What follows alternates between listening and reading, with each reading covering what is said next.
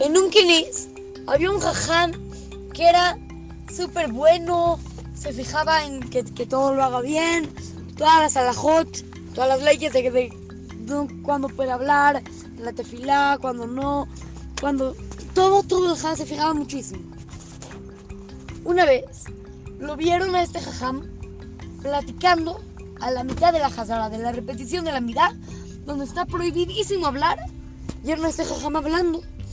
Entonces toda la gente como que estaba, no puede ser, o si se puede hablar, o, o cómo es, ¿Cómo, cómo, cómo va. Como que la gente estaba como que no entendía al jajam. El jajam, acabando la tefilá, agarró, pegó en la teba y anunció, señores y señoras, todos los que me vieron platicando a la mitad de la jazara, no es porque se pueda platicar, sino porque era un asunto, un asunto muy, muy, muy importante y que sobre esos asuntos se puede platicar. Pero no vayan a creer que está permitido.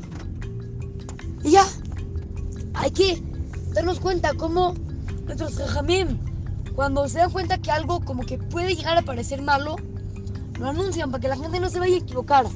¿Cuántas veces nosotros hacemos algo que está súper bien y no tiene nada de malo, pero parece que, está mal hecho? Y entonces provocamos que los demás piensen que es correcto, mientras que no lo es. Hay que fijarnos cada vez que nos llega una situación así, para no llegar a caer y provocar que la gente realmente lo haga cuando no se puede hacer. Así es que, con ustedes, su querido amigo Shimon Romano, para Retubo Kids, Talmud Torah, Montes en.